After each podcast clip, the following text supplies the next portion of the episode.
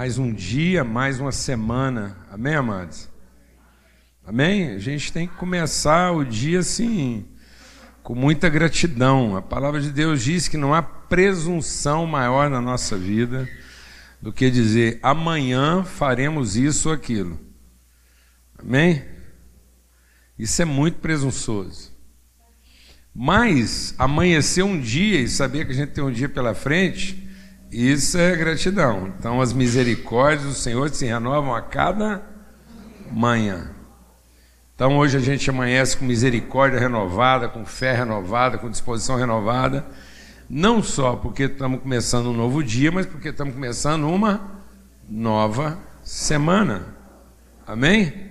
Então, se Deus quiser, a gente vai ter também uma semana de bênção, de virtude, de revelação em nome de Cristo Jesus. E aquilo que Deus semear no nosso coração aqui, aquilo que Deus vai repartir através da nossa vida aqui, é, é, o, é, o, é o subsídio, é o alimento que todos nós temos para enfrentar a semana. Então presta bastante atenção em tudo que está sendo repartido, porque seguramente é esse o depósito onde você vai buscar aquilo que você tem para enfrentar durante a semana. É engraçado que às vezes a gente está começando semanas mal resolvidas, né? A gente fica tentando compensar uma semana que foi ruim. Deixa o Espírito de Deus ministrar ao seu coração. Você não corrige nada para trás. Amém? Você reorienta para frente. Aquilo que você reorienta para frente vai redimir e resgatar o que ficou para trás. Mas para trás você não corrige. Glória a Deus, amado. Então você pode, inclusive, significar o que aparentemente deu errado para trás, dependendo de como você avança para frente. Glória a Deus. Então tem muita gente com um passado mal significado. Eu vou citar um exemplo disso antes a gente repartir o que a gente tem para repartir aqui, porque Deus colocou algo no coração do Rafa, no meu coração, e a gente crê que é a vontade de Deus, é o pão para ser repartido aqui hoje. Mas se a gente não entender a natureza disso, presta atenção. O que eu vou compartilhar aqui agora é sério, é só para a gente entender o espírito com que a gente está repartindo. Nossos pecados vão ter sempre uma explicação, mas não tem justificativa pecado tem perdão. Aí você perdoa o pecado, você fica livre da raiz da amargura. Então, quando você perdoa pecados e fica livre da raiz da amargura, o seu coração agora está apto, está limpo para discernir a vontade de Deus. Enquanto você está vivendo em pecado, ou enquanto você está amargurado com o pecado de alguém, o seu coração não está limpo para manifestar a vontade de Deus. Amém? Mas quando o nosso coração é limpo, pelo sangue de Jesus, o pecado é perdoado e Deus nos redireciona, nos recoloca na vontade de Deus, até aquilo que talvez tenha sido o maior dos nossos erros vai ser resgatado. Vou explicar isso. Quando Davi de maneira imprudente, leviana, inconsequente, se envolveu com Betseba. E ele se deixou envolver com aquilo, foi lá e usou o seu poder sobre Betseba. Ali era um assédio moral, ali era mais do que simplesmente um problema afetivo, era um crime moral, ético. Davi cometeu vários pecados. Amém? Que não tem justificativa. Tem perdão, mas justificativa não tem. A pessoa, ela é, a pessoa é justificada, o pecado não, o pecado não tem justificativa, ele é pecado, ele tem que ser perdoado. Então Davi cometeu vários. Não tinha justificativa porque ele falou, porque ele fez. Mas ele foi perdoado. E aí ele teve que viver as consequências imediatas do pecado, o filho daquela relação morreu, mas uma vez que Deus foi lá e perdoou e redimiu Davi, nasceu Salomão. Lá na genealogia de Jesus, presta atenção. Lá na genealogia de Jesus, em Lucas, quando vai falar de Salomão, não fala que ele é filho de Davi com Betseba.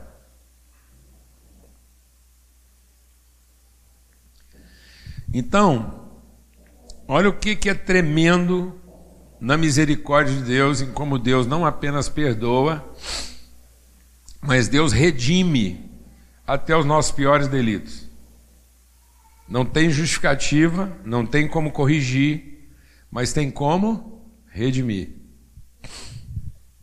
Então, estou dizendo isso para ninguém sair daqui achando que pode cometer pecado à vontade, porque você vai sofrer as consequências. Davi teve que sofrer o luto, a vergonha, um punhado de coisa. Mas para que não haja prejuízo pelo pecado, Davi nunca conseguiu corrigir aquilo que não tinha que corrigir. Mas Cristo vem redimir. E lá em Lucas diz assim: e Salomão, e Davi gerou a Salomão daquela que foi a mulher de Urias. Não é só Betseba. É a mulher de Urias. A morte de Urias, a injustiça sofrida por Urias, o prejuízo aparente de, de Urias foi o que? Foi corrigido? Não foi. Ele sofreu dano, ele sofreu prejuízo, mas o sacrifício dele não foi em vão. Porque agora ele está lá na genealogia de Jesus. Deus honra Urias e traz ele para a história. Para ninguém pensar que ele tenha morrido o quê? Em vão. Não foi em vão. Deus não permite que as pessoas prejudicadas pelos nossos piores erros tenham sofrido em vão por causa do nosso pecado. Então, muitas coisas você não vai ter como corrigir. Mas se você tiver uma atitude correta e aprender, e começar bem a sua semana, e entender que hoje nós temos a oportunidade de aprender de Deus, para estabelecer um rumo, uma direção para a nossa vida, as coisas que nós não conseguimos corrigir, os prejuízos que nós causamos e até os prejuízos que nós sofremos serão o quê? Redimidos. Não terá sido em vão. Glória a Deus, amados. Mas se você tentar corrigir, você vai continuar cometendo o mesmo erro que levou você a cometer o pecado. Achar que você tem o controle e que a gente é que tem capacidade. Vou citar outro exemplo. Antes a gente repartiu o que nós temos para repartir. O Judas cometeu um pecado grave. Ele vendeu o Filho de Deus. Ele negociou um pecado grave que todos nós cometemos negociamos. Negociamos. E aí o que que o Judas tentou fazer? Fala para mim, irmãos. Devolveu o dinheiro. Ele tentou o quê? Corrigir o problema. Ele tentou produzir uma compensação pelo erro que ele tinha cometido. Mas aquilo continuava sendo iniciativa de quem? Dele. Então, às vezes, a gente não percebe que a gente errou pensando que ia acertar. E vamos continuar errando pensando que vamos acertar. Então, ninguém cometeu o pior dos seus erros querendo errar. Nós cometemos os nossos piores erros imaginando que agora nós vamos acertar. Então, é essa ideia de que nós podemos acertar por nossa própria conta e tendo errado, nós vamos ser capazes de corrigir o erro que nós cometemos, é que faz com que a gente continue errando. Porque o pecado não é ter feito a coisa errada. O pecado foi não ter procurado a orientação de Deus pensando que do nosso jeito daria certo. Então, tentar corrigir alguma coisa ou compensar alguma coisa é continuar pecando. Então, aqui nós não viemos para corrigir nada, nem para compensar nada, nós viemos aqui para buscar a orientação de Deus. O Judas tentou corrigir o problema, compensar o problema, fazer uma redução de dano, e no fim ele acabou tão deprimido que tirou a própria vida. O Pedro não fez nada. Um dia o Pedro falou assim: já que eu não sei o que eu vou fazer, vou pescar. Não tinha como ele compensar seu erro. Então vou seguir para frente. E foi na sua disposição de seguir à frente que ele foi encontrado por Jesus e reorientado na sua vida. Amém, irmãos? Em nome de Cristo Jesus. Nós viemos aqui, não é para corrigir e compensar uma semana ruim que nós tivemos. Nós viemos aqui para, de maneira muito simples e submissa, começar bem uma semana. E se você começar bem uma semana, você pode ter certeza que Deus vai derramar tão abundantemente na sua vida que isso vai ser suficiente para a semana que você tem para frente e ainda para redimir tudo quanto é porcaria de todas as semanas ruins que nós tivemos para trás, amém? Glória a Deus, amados.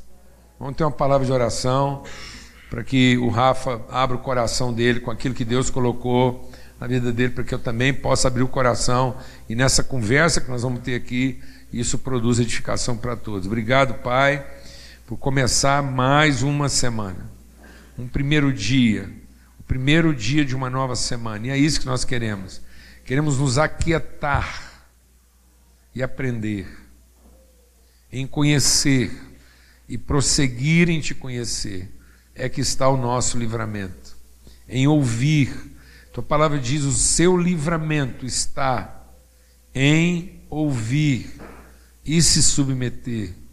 E quantas vezes, ó Pai, nós não queremos te ouvir, nós queremos que o Senhor nos ouça, que o Senhor faça por nós aquilo que nós achamos que estamos precisando, sendo que o Senhor quer que nós possamos ouvir o Senhor naquilo que o Senhor já estabeleceu, ser o melhor para nós. No nome de Cristo Jesus, ó Pai. Amém. Graças a Deus.